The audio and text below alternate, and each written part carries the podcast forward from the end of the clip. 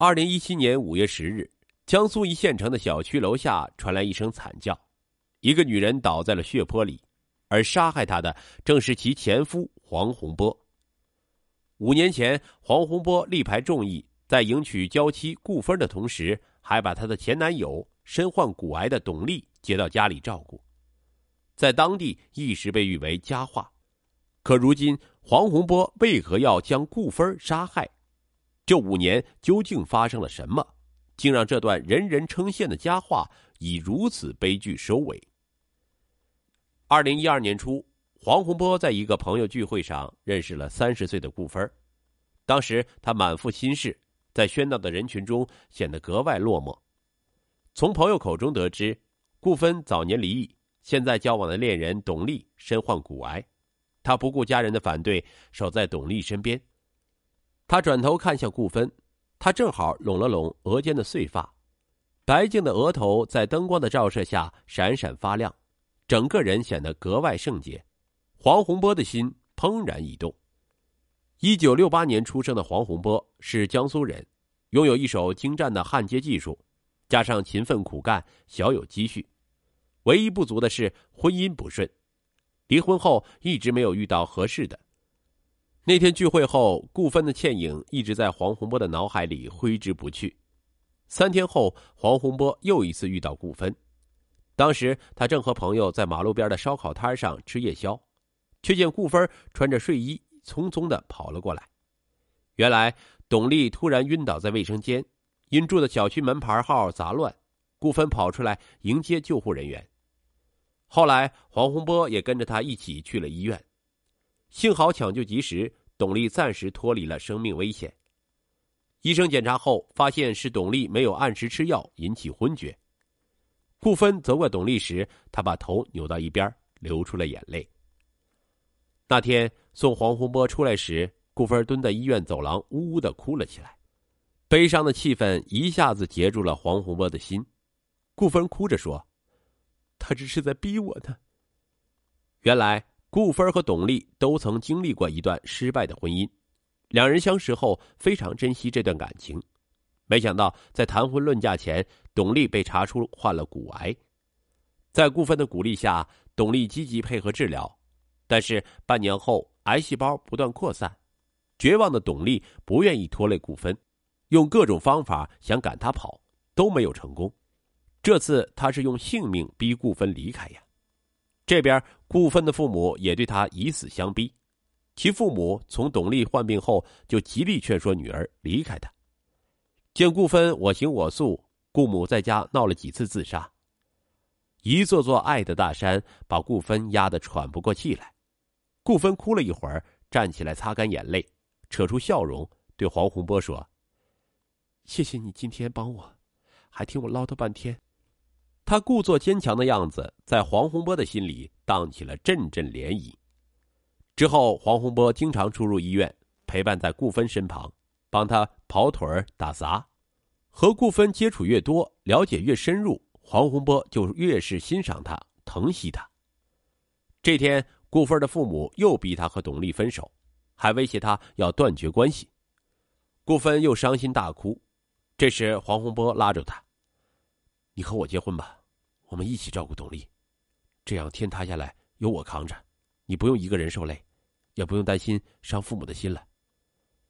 顾芬身形一顿，嘴唇嗫嚅半天说：“别瞎说了，这对你不公平。”黄洪波大步上前，紧紧抱住他说：“我不怕，我早就爱上你了。”顾芬挣脱着跑开了。黄洪波捅开了那层窗户纸后，还主动找董丽。说了想娶顾芬的想法，董丽沉默后问道：“你是真心的？”黄洪波点点头，把对顾芬的种种情愫向这个男人说了一遍。董丽沉默听完后叹了口气说：“只要你是真心爱顾芬，他的工作我来做。”果然，董丽做起了黄洪波和顾芬的月老。起初，顾芬坚决不同意。董丽再次以死相逼，这边黄洪波对顾芬许诺，婚后将董丽接到身边，一起照顾她。顾芬被这个男人的大义感动，他含泪答应。娶老婆还要捎带上老婆前男友，黄洪波的行为引来周遭人一片议论声。他的大义和无私也感动了许多人。当地一家民营企业的老板得知他的事迹后，出高薪邀请黄洪波去公司做电焊工。此后，他工作之余就和顾芬一起照顾董丽，出钱给他看病。他的诚信和真诚深深温暖了顾芬的心。病魔无情。二零一二年七月，董丽离开人世，在弥留之际，他将顾芬的手放到黄洪波的手里。黄洪波红着眼眶，点点头，答应他这一辈子一定会好好照顾顾芬。送完董丽最后一程，顾芬心情一直不好。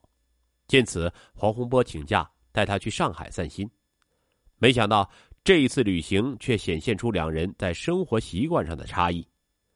黄洪波喜欢抽烟，一次在上海一个禁烟餐厅和服务员吵了起来，看着周围嫌怨的眼光。顾芬觉得特别丢脸。黄洪波在外滩、东方明珠等景点前拍个照，就嚷着回酒店休息，让顾芬觉得没意思极了。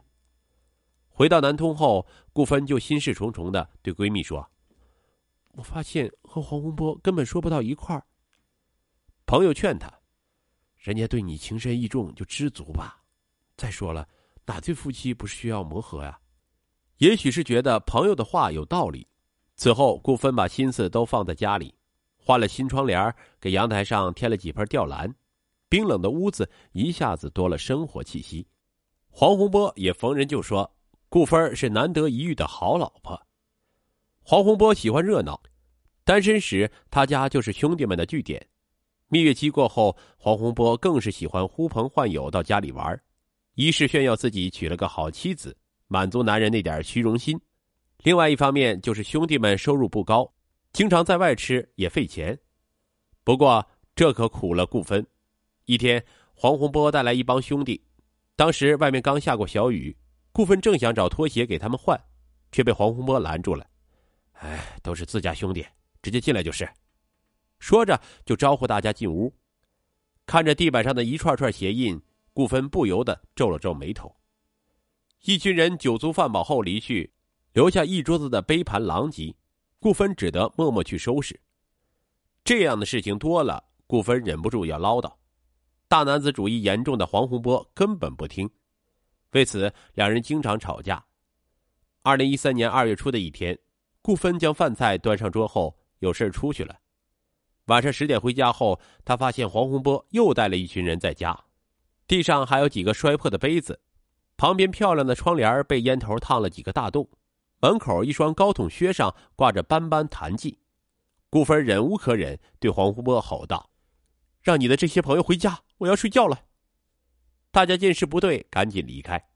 黄洪波觉得妻子没给他留面子，仗着酒气把顾芬骂了一顿，还说这是他的家，他想怎么样就怎么样。顾芬气急，提出离婚。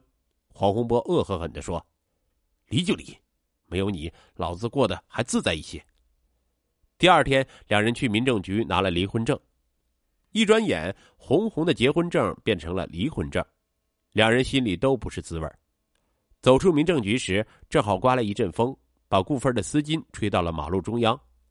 黄洪波连忙追过去，差点被一辆电动车撞倒。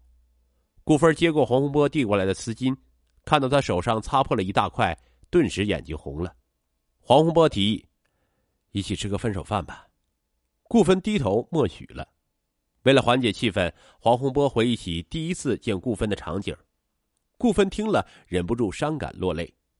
黄洪波借机握住她的手说：“顾芬，咱们重新开始吧。”见顾芬沉默不语，黄洪波又说：“要不离婚的事儿咱们先不公开。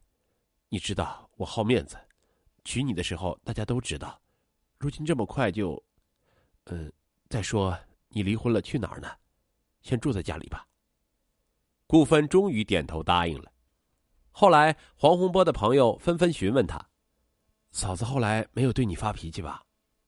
爱面子的黄洪波大大咧咧的说：“哎，怎么可能呢？哥在家还是有一定地位的。”朋友见状附和道：“是呀，你招待一下朋友算什么？想当年，你连她前男友都接回家帮她照顾呢。”就是。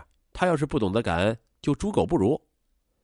朋友们七嘴八舌，黄洪波心里却不是滋味是呀，如果让朋友们知道他离婚了，这张脸面就丢尽了。私下里，他一直想着哪天去把婚给复了。